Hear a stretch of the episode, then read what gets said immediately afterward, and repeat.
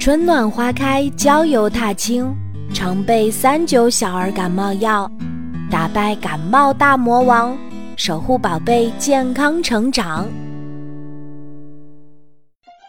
小田鼠咕噜，冬天到了，到处白茫茫的，小田鼠咕噜在地里再也捡不到粮食吃了。于是，他离开了田野，来到了一座繁华的大都市，在一幢漂亮的小房子里安了家。小房子里住着一对兄妹。几天前，妹妹的书被老鼠咬破了，于是哥哥在家里放上了捕鼠笼。住进新家没多久，田鼠咕噜就饿了。他只好跑出来寻找食物。屋子的地板上有一个笼子，里面有一块香喷喷的面包。饥饿的咕噜没有多想，就钻进了笼子里，拿起面包就吃。咕噜一进去，那奇怪的笼子立刻就关上了门儿。原来这是哥哥放的捕鼠笼。第二天，哥哥把小田鼠拿给妹妹看，妹妹看着咕噜说：“它多可爱呀，毛茸茸的，一点儿也不像那些丑陋的大老鼠。”哥哥点点头说：“这是小田鼠，生活在田野里，它一定是没有东西吃，才跑到我们家里来的。”善良的兄妹俩。给小田鼠咕噜准备了美味的牛奶和面包，把它养在了笼子里。现在咕噜生活的非常好，吃着美味的食物，也不用干活儿。可是每当夜深人静的时候，咕噜就会吱吱吱地自言自语起来。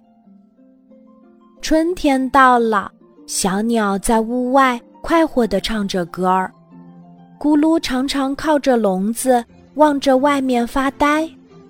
哥哥说：“他是想家了吧？”妹妹说：“那我们就把它放了吧，让它回家去。”于是，小田鼠咕噜回到了生机勃勃的田野里，开始了自由自在的生活。亲爱的小朋友，我是你的健康卫士小三九，欢迎来到我的剧场。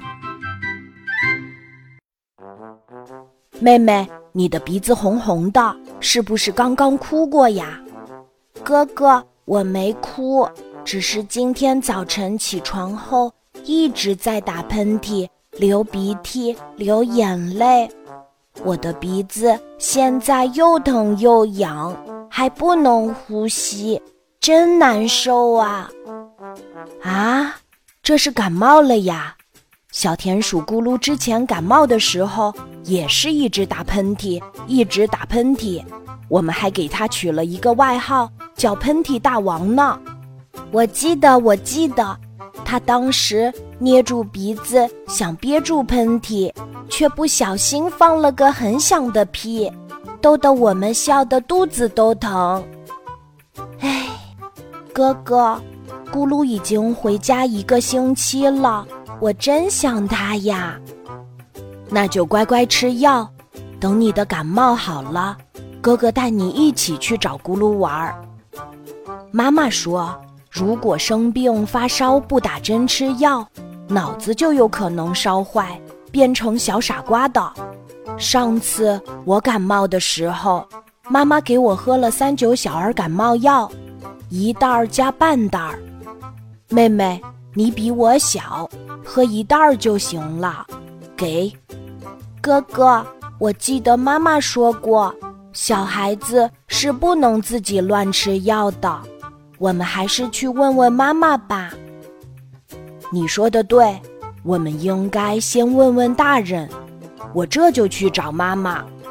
健康卫士小三九提醒各位宝爸宝妈：家中的药箱尽量放置在孩子不易触摸的地方，并经常提醒孩子，药品不是食品，不可以乱动，更不能乱吃哦。